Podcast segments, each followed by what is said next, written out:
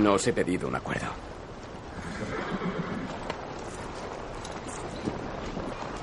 Ofrezco a todas las personas protección hasta tierras cristianas. A todos. Mujeres, niños, ancianos, a vuestros caballeros y soldados, y a vuestra reina. Nadie sufrirá daño. Lo juro por Alá. Los cristianos mataron a todos cuando tomaron la ciudad. Pero yo no soy esos hombres. Soy Salahadin. Salahadin.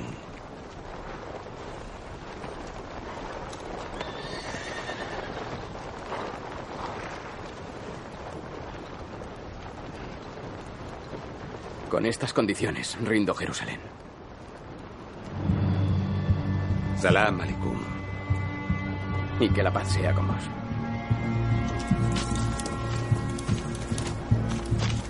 ¿Cuánto vale Jerusalén?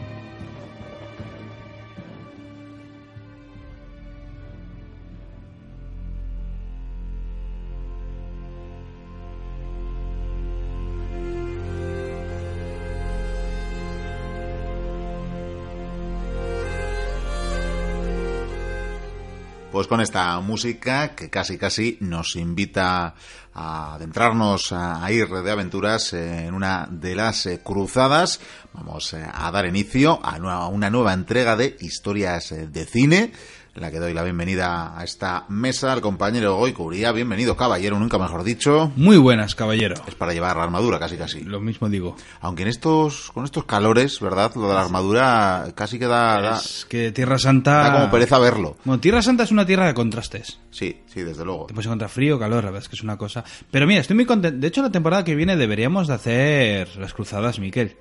Tenemos un poco la Edad Media abandonada. Esta temporada casi no hemos tocado, ¿eh? Pues sí, hay que, hay que regresar a esos orígenes eh, del medievo. Y en todo caso, buena ocasión es hacerlo a través eh, del cine con una película controvertida. Digo controvertida porque buscando información para la misma uno se encuentra con eh, críticas casi, en fin, enfurecidas. De, Seguramente. sobre todo sobre todo el público más crítico más conocedor probablemente de la historia y por tanto pues bueno siempre le sacan más pegas más defectos más fallos Habrá que sacar la punta al lápiz. es lo que tiene, sí, sí, hay que sacar la punta al lápiz. Con todo, yo creo que esta película, Y yo tengo mi- ya, aunque con la música no han podido reconocer la mayoría de los oyentes, hablamos de El Reino de los Cielos, Kingdom of Heaven, o como haya que pronunciarlo, y vamos a decirlo también para los oyentes del otro lado del charco, ¿Tiene otro nombre? Cruzada, se llama Cruzada, sí, a secas. Me pare- Bueno, no, encaja. Hombre, no, no, es... no- no es cruzada. no es cruzada, es el periodo que ocurre entre la segunda y la tercera cruzada. Correcto, correcto es, pero bueno, mm, al final si estuviera en plural casi sería... Cruzadas, eh, tampoco. Tampoco, Tam- Tampoco, bueno. ya ahí voy a ser crítico. Vale, sea- seamos críticos. En todo caso, Una peli fantástica, a mí me encantó. Por A o por B le llaman así en Hispanoamérica, así que lo dejaremos eh, así. Una película que se estrenó allá por el mes de mayo del año 2005. 2005 ya. 2005, ha llovido un poquito. Qué grande Ridley Scott. Sí, sí, han pasado ya pues más de una década, fíjate. Y muy grande, como dices, eh, Ridley Scott, maravilloso director. Por cierto, ha hay que decir cosas una- maravillosas. eh. Iba a decir una cosa, a ver, eh, Ridley Scott hizo Gladiator. La gente le sacó cosas a Ridley Scott de por qué has puesto esto en Gladiator cuando en aquella época no, o en ese contexto histórico no, y él dijo, yo hago cine y pongo lo que me da la gana. Y es lo mismo que ha hecho en el Reino de los Cielos. Una cosa no quita la otra, porque creo que la ambientación es espectacular. Sí, la verdad que sí, eso creo que es innegable. Pero bueno, lo dicho, el director es eh, Ridley Scott, un eh, director muy conocido en eh, Hollywood, con obras tan magnas como Blade Runner, como Alien, ¿verdad? Muy querida por ti. Y por nuestra reportera, Sí, que por por, cierto anda por el Mediterráneo. Anda por el Mediterráneo. Sí, sí, sí, ahí Bueno, no es pues, nada. Creo que en Éfeso, ni te digo más. Navegando, navegando, bueno. Sí, sí, remando, remando. Ya nos traerá crónicas, espero. Sí, sí. Bueno, en su caso, si no viaja por el tiempo, no sé A yo. mí me ha mandado una foto del Coliseo Romano, así que creo que le va bien. Bien, bien, eso es bueno, eso es bueno. Y lo dicho, has mentado una película como Gladiator, desde luego también una de las más conocidas de este director, y bueno, también Black Hawk Derribado. Sí. Y tantas otras, tantas otras buenas películas De que ha hecho, por cierto, está haciendo las dos siguientes de Prometheus. Cierto, esas eh, precuelas de Alien. me sí, bueno, es que sí, podemos llamarlo precuela. La verdad es que a mí Prometheus me encantó. Creo que está haciendo dos más y creo que reserva muchas sorpresas. Que aguante vivo, porque está muy mayor. Está, está mayorcito, está mayorcito, realmente, está mayorcito. Bueno, pero tú sabes que realmente que este hombre llevaba muchos años diciendo, quiere hacer una película de caballeros. Pues no, no lo sabía, pero me parece muy bien. Pues sí, pues y sí. debería hacer más, porque la de Robin Hood. A ver, era simpática, pero. Bueno, de todas maneras, Robin Hood es la típica peli que hace porque le apetece y la hace en unos meses. eh. Bueno, ese desembarco casi de no, Normandía, ver, eh, pero, una cosa impresionante. que, a ver, sí, el, otro día la echaron a la tele y casi me saco los ojos. Faltaba salir tanques de ahí, una maravilla. Eh, Bueno, hay que reconocer que Ridley Scott no tiene ni idea de cómo se hacía la guerra en la Edad Media, pero no quita para que las pelis molen. Efectivamente. Bueno, De he hecho, llegado, en Gladiator tampoco lo hizo bien. he llegado a leer que, bueno, ya sabemos, eh, hemos, hemos llegado a hablar de Gladiator, ¿verdad? En el programa, sí. Hicimos, sí, creo que fue la primera, además. son historias de cine. Bueno, pues nada, lo, lo complementaremos. Quizás incluso si tenemos tiempo pueda ser la, la repetición, eh, si es que Dime, tenemos dime. repetición en el programa de hoy. No iba a decir que creo que ya lo comentamos en su momento que hubo un asesor histórico en la película Sí. al que le hacían eh, poquito caso. Entonces que hubo un momento que incluso dimitió. O Sí. por lo menos dicen las malas lenguas, que se Por fue. Dijo, para no hacerme caso, me voy con mis Sí, cositas. no, de hecho, también el asesor decía cosas como las legiones tienen que lanzar el pilum. Hmm. Pero se dieron cuenta que aunque hicieran réplicas de pilum como si fuera de goma espuma, daba igual, era tan peligroso que podía matar. Claro.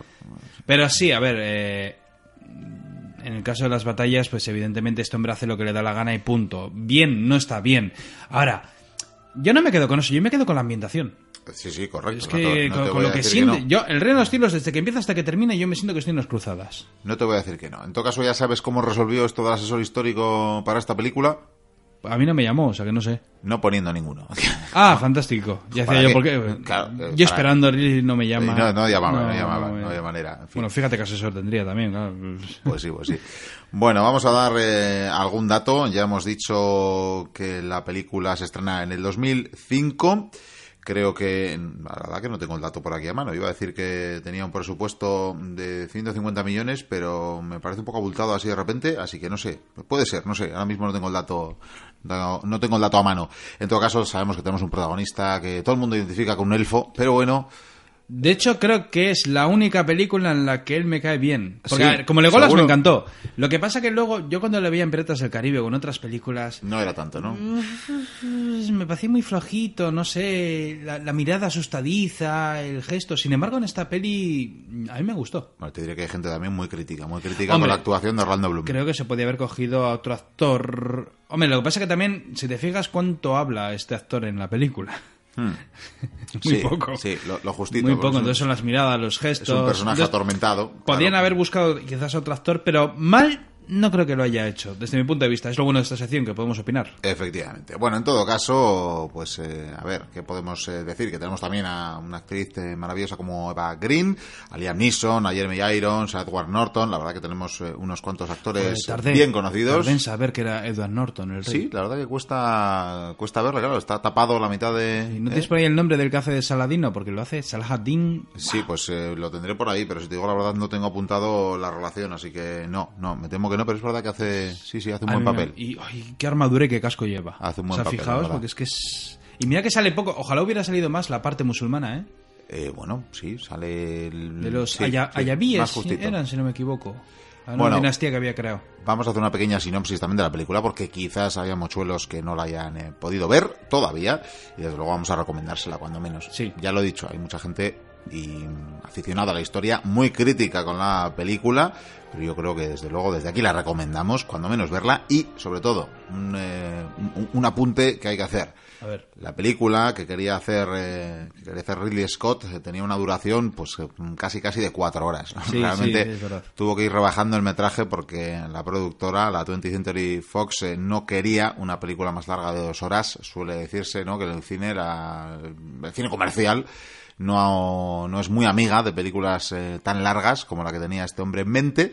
Le ha pasado a muchísimos directores y, por tanto, posteriormente eh, confeccionó un montaje del director, ese director's cut que se suele hacer en tantas películas y que a veces gusta más o menos. En este caso es imprescindible. Gusta más. En este caso es muchísimo mejor. La película que se estrenó en el cine tiene 144 minutos y la versión extendida tiene prácticamente 50 minutos más. O sea, Fijaos, nos ah. vamos casi a los eh, 190 y algo minutos. Y- pero además no hablamos de escenas adicionales que ni van ni vienen, ¿no? Hablamos que ese metraje que falta crea una trama que hábilmente había quitado Sí. del metraje original. Bueno, hábilmente, no sé. Sí que es verdad que Yo, quedaban- muy hábilmente, porque cuando dice, ¿el rey está en los cielos? Sí.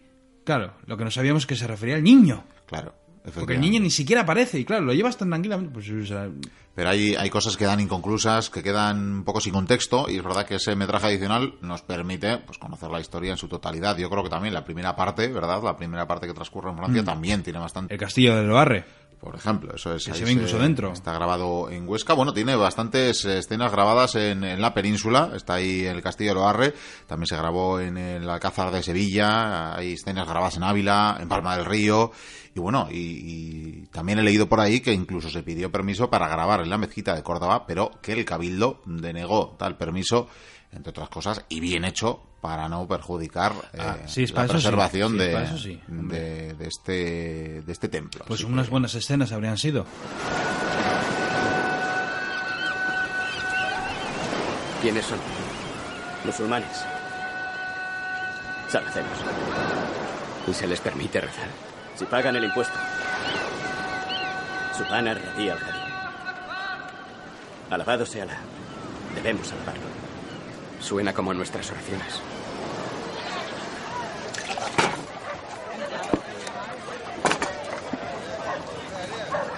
Está rico.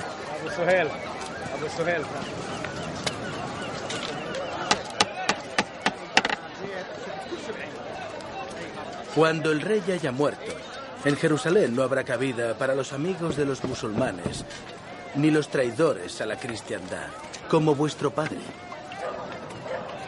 Soy Guy de Lusignan. Recordad este nombre. ¿Y a mí?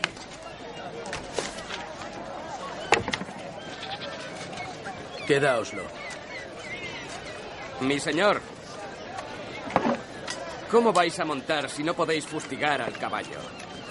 Pues eh, probablemente hubieran sido escenas preciosas, pero es verdad que no seamos burros, que estos de Hollywood entran no, como elefante en cacharrería, más son capaces de decirte, Bueno, da igual, si se rompe ese arco lo reconstruimos. Juego de Tronos creo que se ha portado muy bien. Algunos tan burro que es capaz de decir eso. Seguramente. Seguramente. Es que es- eso es como. Es que me recuerdas al Ministerio del Tiempo cuando preguntaba: ¿y qué relación tiene el Cid con. Con Charlton Heston. No, con Charlton Heston no. Eso lo preguntaba Charlton Heston. Ah, eso. ¿Qué relación tenía el. Cid con Colón? Sí, sí, sí. Los yankees cierto. es lo que tienen, ¿no? Sí, es lo que tienen, es lo que tienen. Bueno, pues eh, lo dicho, vamos a hacer eh, esa pequeña sinopsis para que los oyentes que no han visto la película pues sepan un poquito de qué hablamos, ¿no? Nos eh, sitúa la escena, como bien has dicho, entre la segunda y la tercera cruzada. En principio arrancan las imágenes y la propia historia en Francia, en un eh, pequeño poblado donde reside nuestro protagonista, que es eh, Valiant, en este caso Orlando Bloom. Y nada, vemos cómo Se está... entiende que es Francia, ¿no? Sí, se entiende que es Francia. Está atormentado porque su esposa ha muerto, bueno, concretamente se ha suicidado. Y bueno. Eso era terrible. Sí, el, el hombre está atormentado, es lo que vemos, ¿eh? Es el herrero del pueblo, no sé si lo hemos dicho. Y, y lo dicho, su esposa se ha suicidado porque su hijo eh, ha muerto. Entonces, bueno, pues con la tristeza se ha quitado la vida. Y vemos de repente cómo llega al- a la villa, pues eh, el varón Godofredo de Ibelin, que resulta ser, eh, aparte de Liam Neeson y un Jedi, por tanto, eh, perdonad la broma, pues resulta ser. Qué gracioso eres. Resulta ser el padre de. Por cierto, curiosa compañía, ¿eh? Sí. Porque, bueno, hay cruzados, se entiende que son franceses, pero uno de ellos incluso se ve que es del norte. Sí, es como una especie de... de, teutones, hay, hay, Sí, no sí. sé, hay, hay un poco de todo. Teutón, bueno, de, la Alemania se entiende. Y luego hay un árabe convertido. Correcto, Mm, sí. Es, Hay- es negro además, creo, ¿no? No sé si era... Pues mira, buena pregunta. Ahora mismo. Me parece, me parece que, ser, que era, ser, que, sí, sí, que- sí, que puede era negro y un convertido. Por cierto, algo muy normal en las cruzadas, por cierto. ¿eh? O sea, aquí se pasaban de fe rápidamente, sobre todo si tienes un sable en el cuello. Bueno, el caso es que este noble ha vuelto a esta villa pues entre otras cosas para conocer a este hijo suyo, eh, hijo no reconocido, Un bastardo, sí. un bastardo en toda regla, pero como no tiene otra descendencia, pues eh, la verdad que el hombre está pensando en nombrarlo en su sucesor. Y bueno, más allá de eso, incluso le invita a ir con él a, a- a las, bueno, no, iba a decir las cruzadas. Mal, Por cierto, mal un por personaje real, ¿eh? Eh, bueno, Que se nos olvida decir, pero son reales. son personajes reales. Modificados un poco, pero son modificados, reales. sí. Bueno, es que el propio. Bueno, luego hablaremos, si te parece, de. Primero vamos con la historia, luego decimos las inexactitudes y Mm, sí. lo en lo que se basa. Vale, vale. Pero por eh, dibujar la historia. La invita a ir a Tierra Santa con él, porque tienen dominios, eh, ahí en Tierra Santa, eh, muy cerquita de, de la ciudad eh, santa, de Jerusalén. Y en principio, Valia, nuestro protagonista, declina esta opción, ¿no? Pero bueno, de repente, pues tiene ahí una iluminación más bien iracunda, porque se entera de lo que habían hecho con el cuerpo de su mujer, y por tanto el hombre casi entre que se tiene que fugar y sigue a su padre, ¿no? Los capitados no van al cielo. Efectivamente. Entonces, eh, bueno, él descubre que el cura de la villa, que bueno, es familia, si mal no recuerdo, o medio familia o algo así, ya. Eh, no, no, sí, algo, Algo- me- algo es que de la versión extendida algo recuerdo, Sí. pero lo tengo un poco olvidado, pero en fin, que era un canalla. Era un canalla el cura de turno, Sí. le acaba exterminando y el hombre va tras eh, su padre. Bueno, el caso es que se embarca en esa Por aventura. cierto, qué frase, ¿eh? Cuando le dice cuando dice el padre, si quieres matarme aún hoy en día es difícil, porque es mayor. Y él le dice, a ver si se puede, puede pedir perdón en Tierra Santa, ahí pues su mujer se entiende, y dice, he matado a un hombre. Y el padre le dice, ¿y quién no? Efectivamente. ¿Qué frase? Es que es... Y dice así, y precisamente en busca de esa redención que tantos y tantos buscarían en, en Tierra Santa, pues eh, se va, se va hacia allí. eh, bueno, tampoco tiene mucho que preservar en, en su tierra, en su poblado, y por tanto, pues allá se encamina a Tierra Santa. eh, La aventura. A la aventura, eh, navegarán, mm, se verán esos campamentos enormes de, Sí. de cruzados. Van a Messina y desde Messina partían las naves que iban hasta Tierra Santa. Había otro camino que era por tierra, pero era mucho más largo. Efectivamente, en todo caso tendrá la mala suerte de, de sufrir ahí, pues bueno, las inclemencias meteorológicas que darán al traste con la expedición. Tantos y tantos barcos. Llega naufragado, eh, conocerá por el camino a gente muy interesante, incluso, ¿verdad? Salvará, eh, bueno, o, o coincidirá con el propio Saladino, ¿verdad? Por el camino. Por cierto, ¿sabes quién es el hombre pelirrojo que habla con él? ¿Quién? Lucio Moreno. Ah, Lucio Moreno, El claro. actor que ahora está en Anatomía de Grey. Soy fan de Anatomía de Grey, por cierto. Bueno, esto Pues sí. tampoco tenías que decirlo, pero ya, no pasa pero bueno, nada. es que soy muy friki. No pasa nada. Pues eh, sí, cuando empezaba. Bueno. Empezaba a despuntar un poquillo, ahí aparece. Habla poco, sale poco. Bueno, ahí está.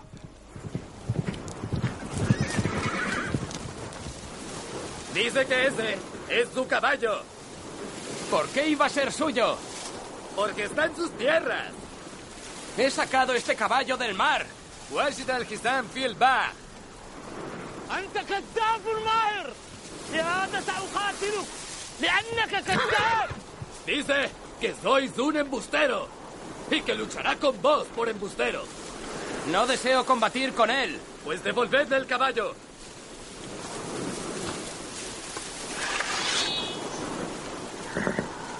No.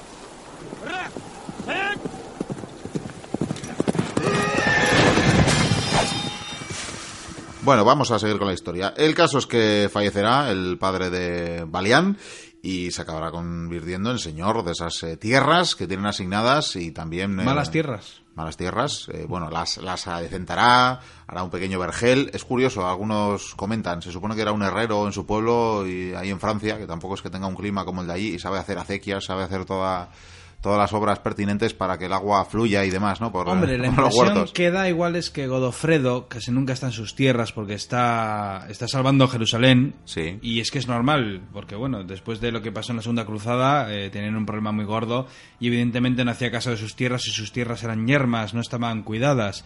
Y este chico llega y bueno, pues en una semana hace maravillas. Bueno, se entiende que cuando digo una semana pasan meses, me imagino. Sí, sí, sí, me imagino que sí. Conoce el, al rey. El caso que el hombre conoce al rey, empieza a tener relación, pero también va, ve cómo está un poco el percal, que también esto tiene muchas inexactitudes, otras cosas más eh, certeras, luego las comentaremos, lo dicho, pero empieza a ver pues esas tensiones entre las diferentes eh, órdenes de caballeros, con el- la propia Casa Real, un poquito como los templarios van eh, a su bola, ¿verdad? Hacen eh, Es y que deshacen. A los templarios les ponen... Les ponen, les ponen fatal. Parece eso Assassin's Creed casi casi. Sí, sí. Y bueno, pues eh, verá también cómo Salah Hadin, como Saladino, está llegando a esa tierra, pues por diferentes motivos y cómo se va enseñoreando y bueno, y finalmente se sucederán pues las famosas batallas de los cuernos de Hadin, el propio Pena que no se vea, ¿eh? el propio asedio, bueno, el asedio al Kerak también se verá y se verá el asedio ya a Jerusalén y cómo tiene que entregar, eh, defender primero y entregar posteriormente para evitar mucha sangre la, la ciudad y cómo en eso, en esos acontecimientos, eh, Balian tendrá pues un papel fundamental. Y ese sería un poquito, ¿no? El resumen, muy resumen de la historia. Bueno, y iba a comentarte, y el final. Cuando de repente aparece Ricardo Corazón de León, que le llama para ir a la cruzada con él, que está buscando a Balian, el defensor de Jerusalén. Porque tras la caída de Jerusalén, aquella caída, claro, cuando se supo en tierras europeas, evidentemente, provocó la tercera cruzada, en la que parece que solamente estuvo Inglaterra. Efectivamente. cierto, que sí, Inglaterra tuvo un gran papel. De esto sí Eh, que hemos hablado, por ¿no? Porque hablamos de Ricardo Corazón de León en su momento. Y de otras historias. Así, Inglaterra tuvo un gran papel, pero es que tuvo un gran papel la tercera cruzada, pero es que parece que los franceses no hicieron nada en todas las cruzadas que hubo, vamos. Efectivamente. O los alemanes, o bueno. eh. ¿Qué estaban haciendo, maldita sea?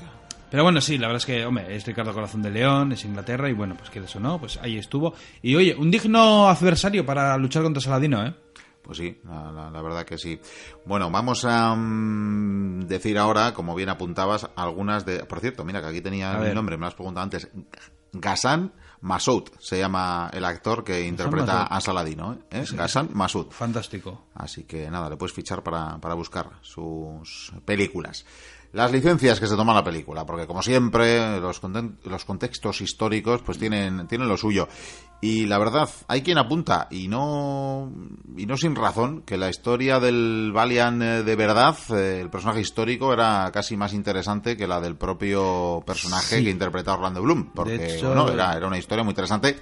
Al final, los hechos principales, que son la defensa de Jerusalén, sí que son ciertos, aunque un poquito diferentes. Un poquito diferentes, ¿verdad? Más hollywoodienses. De hecho, Valiant estaba fichado para hacer unos ecos del pasado, pero como no me da. Así que cualquier día de estos, ¿no? Le veremos.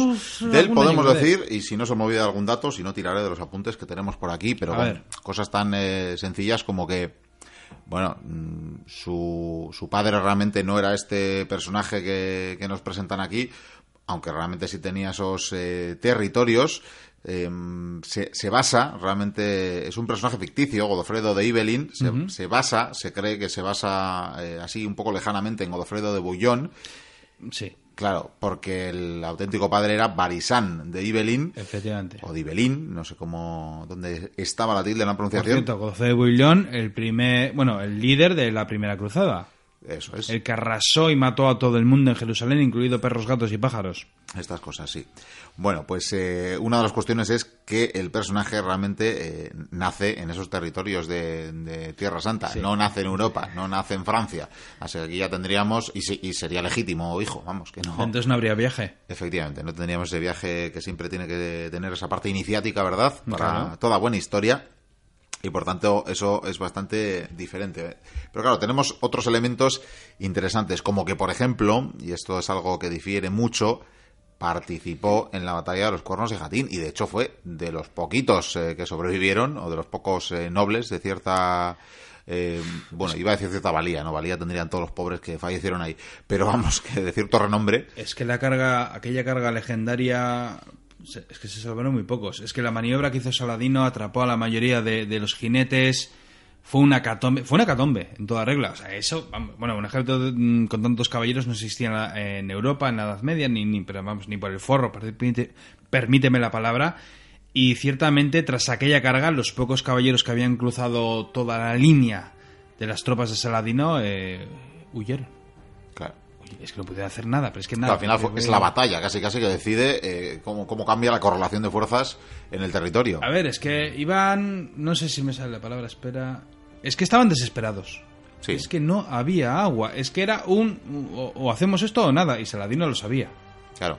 Previamente habíamos tenido, y se ve en la película, ese, ese asedio del Kerak, que bueno, es ahí donde estaban en los templarios, en verdad. eh, Por cierto, lo- lo sí, de lo los- de los templarios. Bueno, si quieres, podemos decir No, que hay, bueno, iba- hay varios personajes eh, que, que están. Guy de Lusignan. Guy y- de Lusignan. Guy, perdón. Guy de Lusignan y Reinaldo de Chatillon, que les, Chatillon, pon- sí. les ponen como templarios y no lo son realmente, no lo fueron. Entonces ahí tenemos ya. De hecho, Guy de Lusignan era pariente, si no me equivoco, de Ricardo Corazón del León, que por eso tuvo en parte el rifirrafe con el rey de Francia a la hora de poner el nuevo soberano se conquistaba en Jerusalén.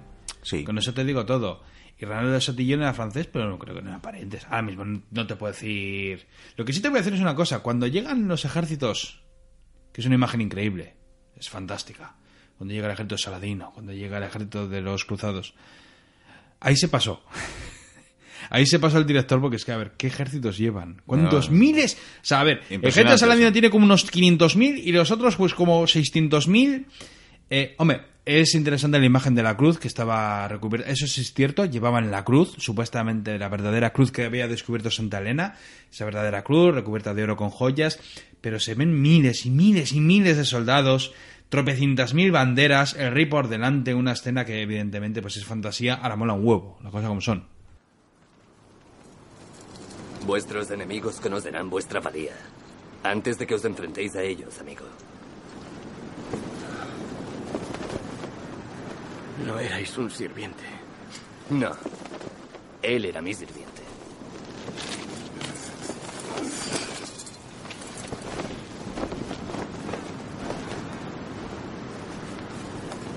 ¿Y qué será de nosotros? Lo que merecéis. Siembra y recogerás. Lo habíais oído, ¿no? Levantaos.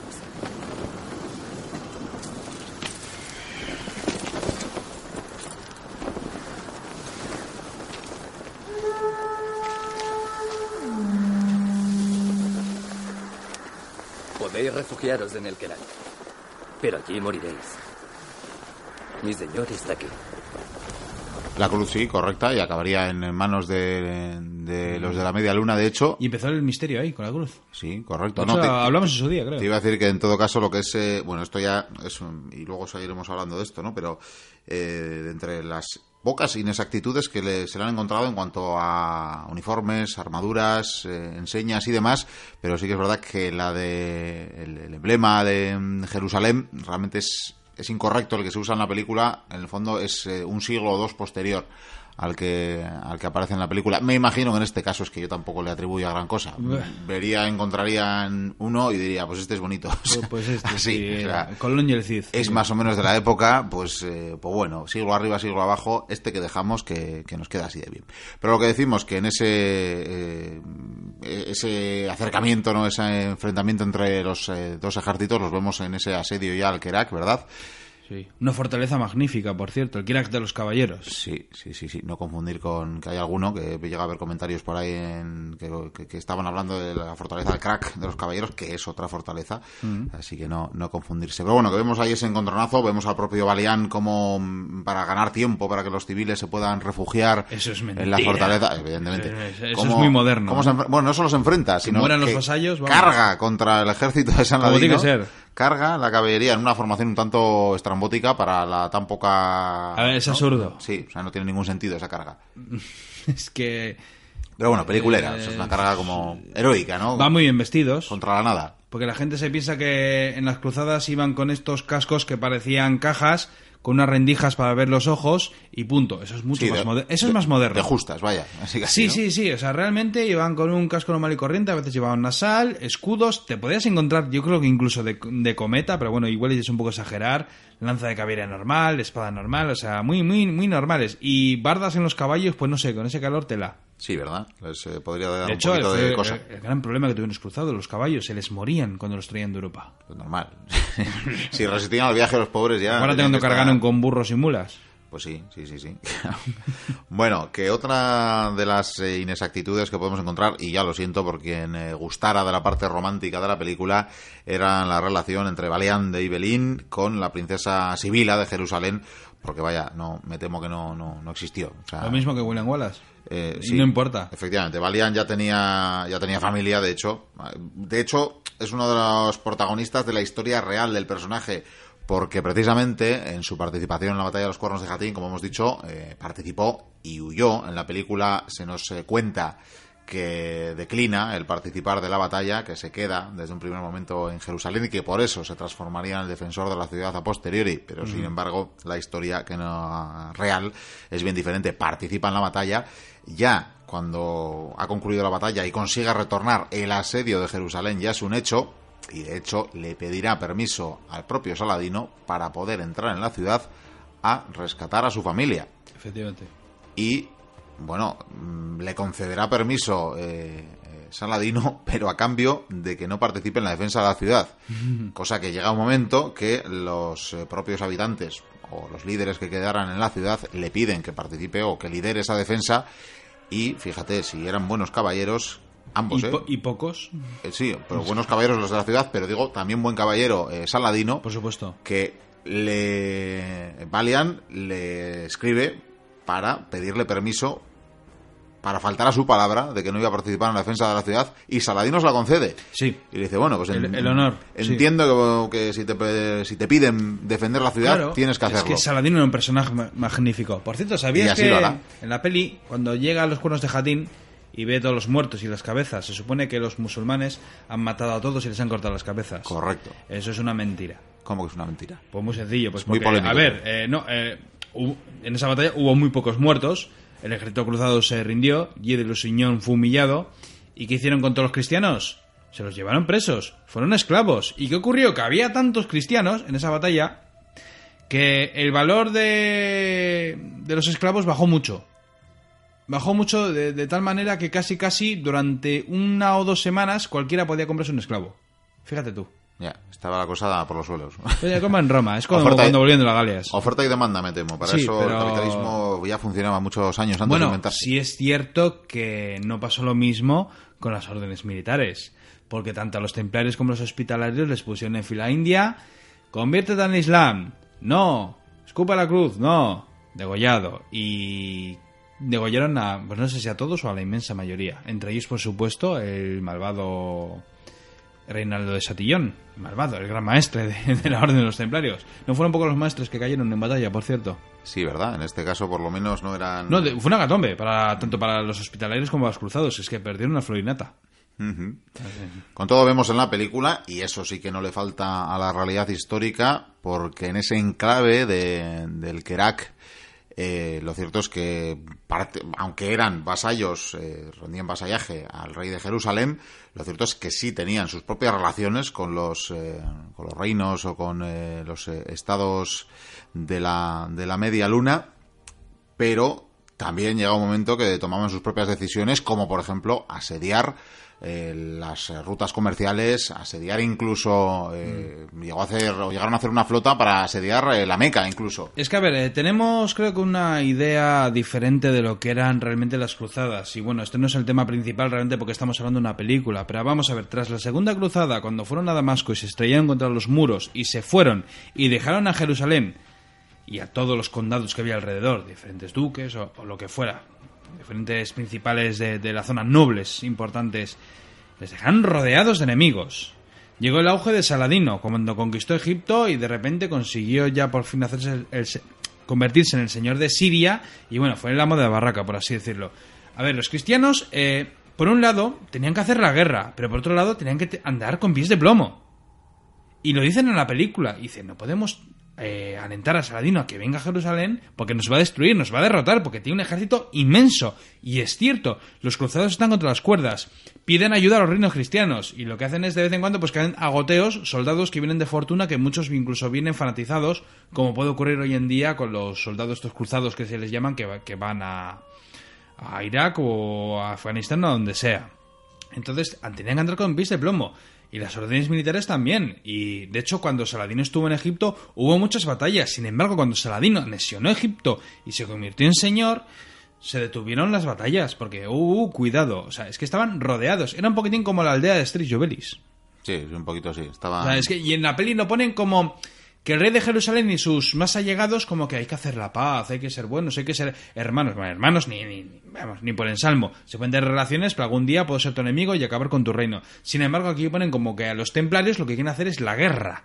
La guerra, acabar con nuestros enemigos, eh, masacrar, eh, vamos, es ciertamente en parte es absurdo, pero bueno, está ahí la trama, pero aquí dice, bueno, con esto quería llegar a lo que fue realmente y lo que ponen en la película. Sí, O sea, como bueno. que los que están alrededor del rey son listos y los demás son tontos. Sí, básicamente. Bueno, Incluido fanáticos. G de Lusignan, que vamos a hacer la guerra, vamos a ir a, a- a luchar contra Saladino cruzando un desierto. Tú eres tonto. O sea, y, y lo hizo. Sí, Es que efectivamente. fue, fue lo- fue lo gordo, vamos. La haber- tontería la hizo. No, es que podía haber tomado otra ruta, pero quiso tomar la más directa donde no había agua. Si hubiera tomado otro sendero, otra ruta, podría haber combatido eh, en mejores condiciones o incluso probablemente Saladino que era listo hubiera retrocedido, porque Saladino, vamos, era Rommel. Sí. Siempre hacemos comparaciones, pero es el Rommel de los alemanes.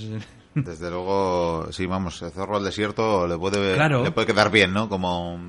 Pero luego además, eh, cuando negociaba y todo, es que era un perfecto caballero, un tipo... Pues sí, desde, desde luego que lo fue. Bueno, nos hemos quedado realmente en, en, en si, si cortó cabezas o no en la batalla de los cuernos de Jatín. Realmente se encuentran con eso, pero bueno, siempre ha habido. Pero es que las órdenes militares no los podían ni ver. Sí, efectivamente. Pero bueno. pasaba lo mismo en otro lado. Aparte que incluso hay quien apunta que lo de cortar cabezas era una manera también de co- contabilizar las, las bajas, más sencilla.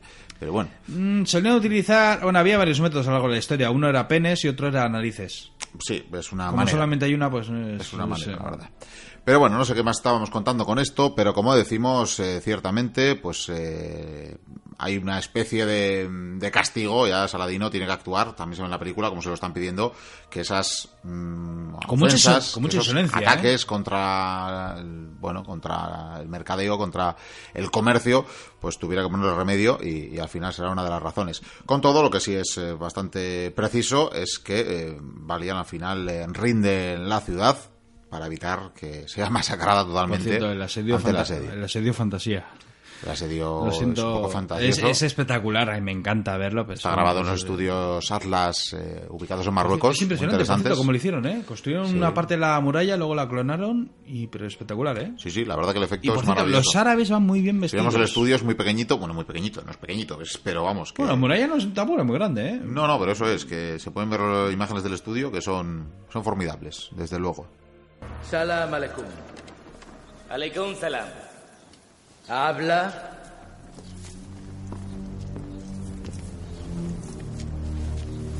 El sultán exige la devolución del cuerpo de su hermana, la cabeza de los responsables y la rendición de Jerusalén.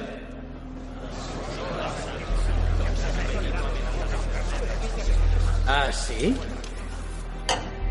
¿Qué respuesta mandáis a Saladin?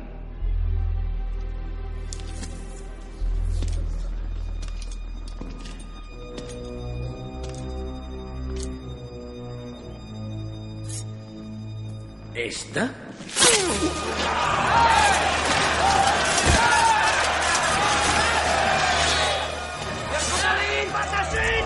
Llevad la cabeza a Damasco.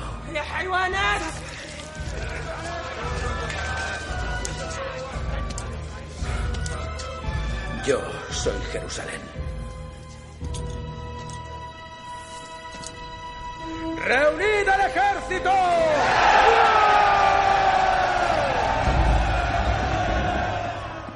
Y dicho esto, como hemos hablado ya de unas cuantas eh, cositas de la película, pues eh, bueno, también podemos añadir algún error histórico, ya hemos apuntado alguno. eh, Claro, es que hay quien se pone puntilloso y le saca, le saca punta a todo, o sea, que te empieza a decir que si es que la espada de tal personaje era más bien un modelo ¿Qué me de, dices? de un rey que era de, un siglo y medio posterior. Y dices, Por bueno, cierto, ya, vale. luego tenemos que hablar de la banda sonora. Luego quieres hablar de la banda sonora. Y de Vale. una curiosidad. Hablaremos, perfecto. Eh, pero bueno, tenemos cosas también, ¿no? Como que nos encontramos alguna imprecisión histórica que, claro, pues igual porque toca más de cerca se puede interpretar, ¿no? Porque, claro, aparece, en- aparece el emblema de Castilla y León, que es, es una cosa que, en- evidentemente, en el siglo XII... A ver, hubo no cruzados tanto castellanos como aragoneses y portugueses. lo que pasa lo que que, pasa que el- que- iban cuatro.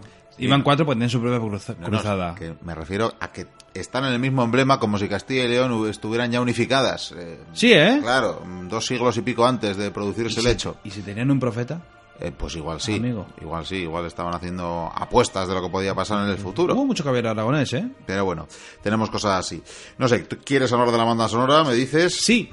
La banda sonora es fantástica. Bueno, Harry Gregson. Sí.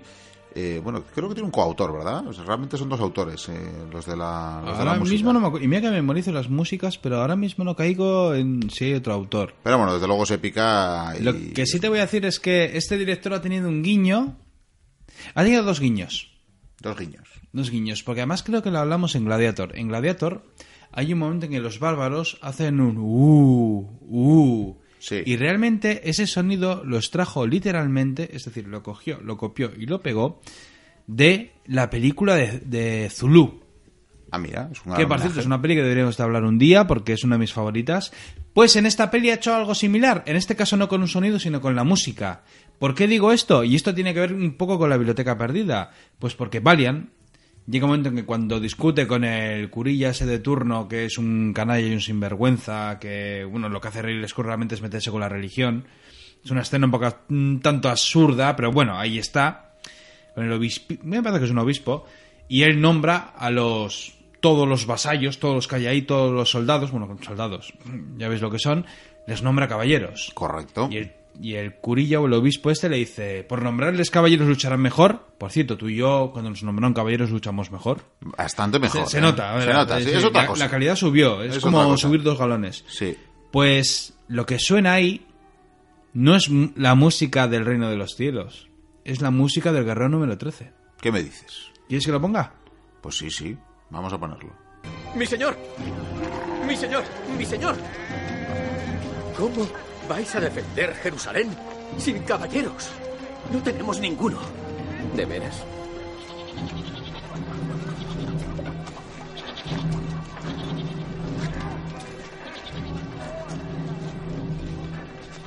¿Cuál es tu condición? Soy sirviente del patriarca. Es eh, uno de mis criados. ¿Es así? ¿Naciste sirviente? De rodillas.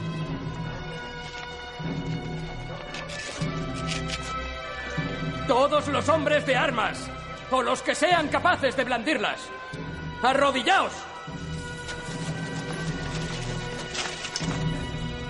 ¡Arrodillaos!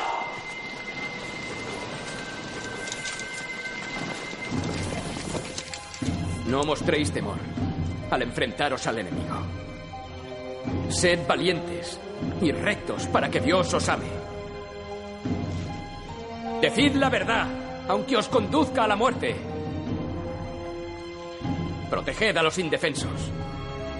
Este es vuestro juramento.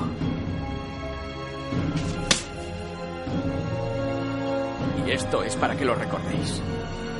¡Alzaos como caballeros! ¡Alzaos como caballeros! ¿Quién creéis que sois? ¿Vais a cambiar el mundo? ¿Acaso armarles caballeros les hará luchar mejor?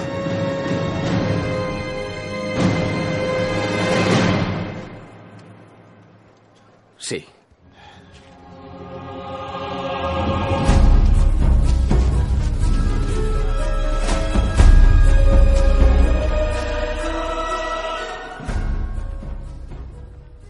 Ah, pues sí. sí, sí, sí. ¿Ves? ¿Ves? Sí, sí, efectivamente. Bueno, lo, lo- lo dicho. Antes me he quedado mm, corto y le he añadido otro protagonista. No, no, es Harry Gregson Williams. ¿eh? ¿Y ese quién Realmente es? que es un apellido compuesto. Nada, el autor de la, de la banda sonora. Ah, vale, vale. ¿Vale? Nada, ya para que lo tengas. Una en- banda sonora el fantástica que suena mucho en la biblioteca perdida, como no. Sí, sí, como no podía ser de otra manera, para, para vestir algunas de las historias que contamos. Y nada, yo como último apunte solo te dejaría el, el último error eh, histórico que tiene la película Único. respecto al personaje. No, Ah, el personaje, último, vale. el último, el último error. No sé si he dicho único, porque quería decir último. El último error porque está en las escenas finales. Precisamente la película eh, concluye cuando nuestro protagonista vuelve a Francia, algo que también hizo el, el personaje histórico. Y bueno, vuelve. En este caso ya hemos dicho que no nació en Francia, el personaje histórico, pero realmente. De todas maneras, el padre tenía tierras en Jerusalén y en Francia. si no Claro, claro, pero era claro. algo normal, vamos. Entonces, eh, eso es. Entonces eh, vuelve a esas eh, tierras, pero vemos en la película cómo mm, Ricardo Corazón de León atraviesa esas tierras. eh, preguntan precisamente por, eh, por el personaje, por Balián, por- como defensor de Jerusalén, para que se una a él en esa eh, tercera cruzada que está ahí empezando con ese viaje. Y el personaje en la película declina esa oferta. Sí. Bueno, pues el personaje histórico Fue. temo que participó en la tercera cruzada y de hecho volvería a parlamentar y volvería a ser pieza en las negociaciones que permitirían que bueno que permitirían la paz a la postre. Al final ya sabemos que Ricardo Corazón de León no llegó a pisar Jerusalén pero sí que tuvo varios encuentros. Eh, hubo mucha diplomacia con eh, Saladino y, en esas relaciones pues eh, Balián realmente tuvo tuvo que ver porque participó en esa tercera cruzada y participó en las negociaciones Pues yo te voy a contar paz. una curiosidad. Cuéntame. ¿Sabes lo que hizo tanto el director como Liam Nilsson como Orlando Bloom mientras rodaban en el Castillo de Loarre? Darse espadazos. ¿Qué va? Ah, no. Aprovecharon por las noches para ir a las bodeguillas de La Rioja y se llevaron cientos de litros de vino. A La Rioja. Bueno, muy lejos no les quedaba. Por eso. bueno, esto está en Huesca. Tengo entendido que... Bueno, no sé si también cogieron vino de Huesca. Yo sé que creo que a La Rioja fueron. o sea, vino se llevaron. O sea que, desde luego, tienen buen gusto. Hicieron una visita. Bueno, pues me parece muy bien que fueran de bodegas, eh, siempre que no condujeran, claro. Mm. Hay que tener muy en cuenta. Para eso están los enobuses y demás, que os recomendamos.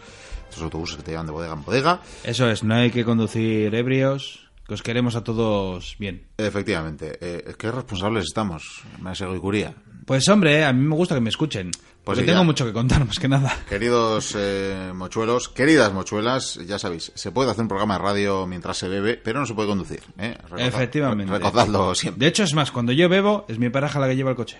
Pues muy bien. Claro, pues sí. con este mensaje, que no sé si tiene mucho que ver con la película en cuestión, bueno, lo que sí, Ah, sí, bueno, sí. reiteramos, creo, creo que lo puedo hacer en nombre de los dos, Sí. es la recomendación de ver la película. Ver la extendida. Mm, Sí. Yo os recomiendo la extendida. Insistimos, hay mucha gente crítica eh, con, bueno, pues un poco la, la- la dicotomía, ¿no? El- un poquito los personajes malos son muy malos y los buenos son muy buenos. La escena cuando cuelgan a dos o tres caballeros templarios porque habían hecho algo que el rey había dicho que no. Perdona que te diga, pero la potestad de los caballeros templarios es cosa del Papa. Con todo, desde que empieza la peli hasta que termina, respiras la Edad Media. Es, para mí, mi punto de vista. O sea, se respira. Que haya fallos... Es lo, o sea, te mete. Al final es lo que te transmite, Entras, efectivamente. eso es. Mira, estaba diciendo que iba a terminar, pero... Y fijaos muchos en... el- o sea, fijaos en el lado árabe, o sea, Te- en en el lado de, de los Sí. egipcios, es que es Te fantástico. voy a contar una de las notas críticas, eh, críticas en el mal sentido que había leído por ahí a la hora de preparar un poquito el, el hablar de A ver, esto. a ver. Eh, alguien que, que se metía mucho con la película y decía que más bien creaba una edad media alternativa, que parecía que, que dibujaba otra, otra realidad, pero que sobre todo en las batallas eh, decía que en cuanto a análisis fílmico que diríamos o, o la composición de las imágenes y demás que, que en muchos casos parece que bebe pues de escenas de películas de fantasía eh, como El Señor de los Anillos Sí. y que, que, por ejemplo pues la batalla del abismo de Helm que Sí. sería común con alguno de los puntos de, No, asedio no, no, de Jerusalén Hay, hay mucha influencia. pero hay uno que hacía un comentario que era muy gracioso, la verdad. A ver. Insisto, a este no le gustó demasiado la película. También es verdad que la mayoría de los que hacían los comentarios habían visto la versión cinematográfica y no la extendida, cosa que es muy recomendable, Ojo, insistimos. A ver, yo también he, oído y he visto muchas cosas y yo lo oigo, lo veo y me callo. Pero yo, eh, en mis círculos estos extraños frikis donde ando, eh, oír a alguien decir... eh, bueno, no voy a decir el título de la película, pero en la primera escena se ve cómo pasa un avión y disparan con tal cañón. Y ese cañón no tenía que estar ahí porque se construyó un año después. Y entonces deja de ver la película. Estoy, estoy intentando hasta poner la voz. Y dije, o sea, porque en el primer minuto has visto un cañón que no es de la época, has dejado de ver la película. Imagínate la opinión que tengo. Sí, sí, sí. Me hago cargo. Bueno, O sea, que quiere decir que, no sé, que hay que ser un poco indulgentes. lo de este era gracioso, sí. Lo, lo del comentario gracioso. Y si no, ver a Águila Roja. Decía este que se parecía, Es que- que se parecía tanto al Señor de los Anillos, algunas de las batallas. Sí. Dice que si metes a orcos eh, en las batallas de Ridley Scott, en el fondo tampoco se notaría y no habría diferencias con la película. Se parece mucho al mismo Helm. La mayoría- El más estandarte, por cierto. A mí me parece... Los más críticos realmente es la parte que salvan, eh, la, la parte del asedio. Realmente en todos los casos creo que había unanimidad en cuanto a lo bueno. ¿no? Pero, Eh. insisto, la mayoría de las críticas eh, versan en torno a, a la versión cinematográfica, a la, a la corta, a la que no quería haber estrenado Ridley Scott, pero le obligaron. Así que bueno, lo he dicho, si visteis esa versión, dadle una oportunidad a la, a la versión extendida, a la versión del director, porque es muy interesante. Yo lo que diría a la gente es, a ver, yo cuando veo una peli, yo veo la peli para divertirme. Yo veo cosas, veo fallos. La serie Vikingos, tan famosa que existe ahora. O sea, las, las ballestas, por Dios, ¿para qué se inventó el arcabuz? Pero si disparan unos 50 tiros de ballesta por minuto. Sí. Evidentemente, es una. No voy a decir la palabra, pero vamos, o sea, y. Además, pero la bueno, pero. per- La, perfeccionan los vikingos. Vamos, eh, construyen ellos, unos tiradores en una semana. En cuatro días son profesionales, Pues eh, yo sí. veo eso y digo, pues a ver, pues bueno, pero a ver, que la televisión está para eso, ¿no? Y el cine y Está las para series entretener, y- al final. A ver, es que si se ponen 4 o 5 y empiezan a rumiar, por ejemplo, las aventuras que hice el vizcaíno, me pueden destrozar. Sí, sí, desde luego. Claro, Sí, pero bueno, lo dicho, que quien quiera documentales también los hay. Así que efectivamente. el cine... Y los documentales también están muy mal muchos de ellos. Sí, sí, ¿eh? desde Joder. luego. Pero bueno, el cine en principio ya eh, sobreentendemos que uno de sus fines, desde luego, es entretener a la par que contar una historia, que es también lo que hacemos en este programa, ¿verdad? Efectivamente. Así, que, Si queréis meteros en el tiempo de las cruzadas, ver la peli y disfrutar y ya está. hay que dar la invitación. Volveremos con más historias, por ejemplo, con vikingos. Quizás eh, hablemos también quiero de esta hacer serie. Shogun. Bueno, Shogun, vikingos. Tenemos, tenemos muchas cosas encima de la mesa. Llegará, llegará. Pero por ahora, ¿qué te parece si seguimos con el programa? Seguimos con el programa con un trocito de la película.